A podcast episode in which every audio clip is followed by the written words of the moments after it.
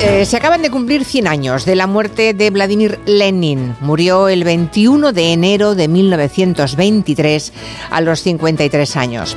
A pesar de que su mausoleo en plena Plaza Roja en Moscú sigue recibiendo eh, miles de visitas cada año, en la Rusia de Putin esta efemérides del centenario ha sido completamente silenciada oficialmente.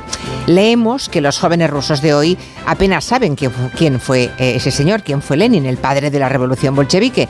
Tal vez porque Putin detesta su legado y le culpa de la pérdida de identidad del pueblo ruso y de haber creado o consentido repúblicas, según él, según Putin, inexistentes, como Ucrania esa Ucrania que ahora ataca de forma inmisericordia desde hace más de dos años porque cree que nunca fue otra cosa que una tierra rusa poblada por rusos.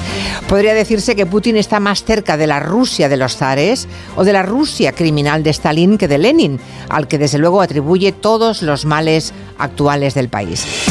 Por todo esto, con esta efemérides, queremos en el gabinete aprovechar que contamos con nuestro catedrático de Historia Contemporánea, el doctor Julián Casanova, que tanto ha escrito, que tanto ha investigado La venganza de los siervos, así se llama uno de sus libros, muy, muy recomendable.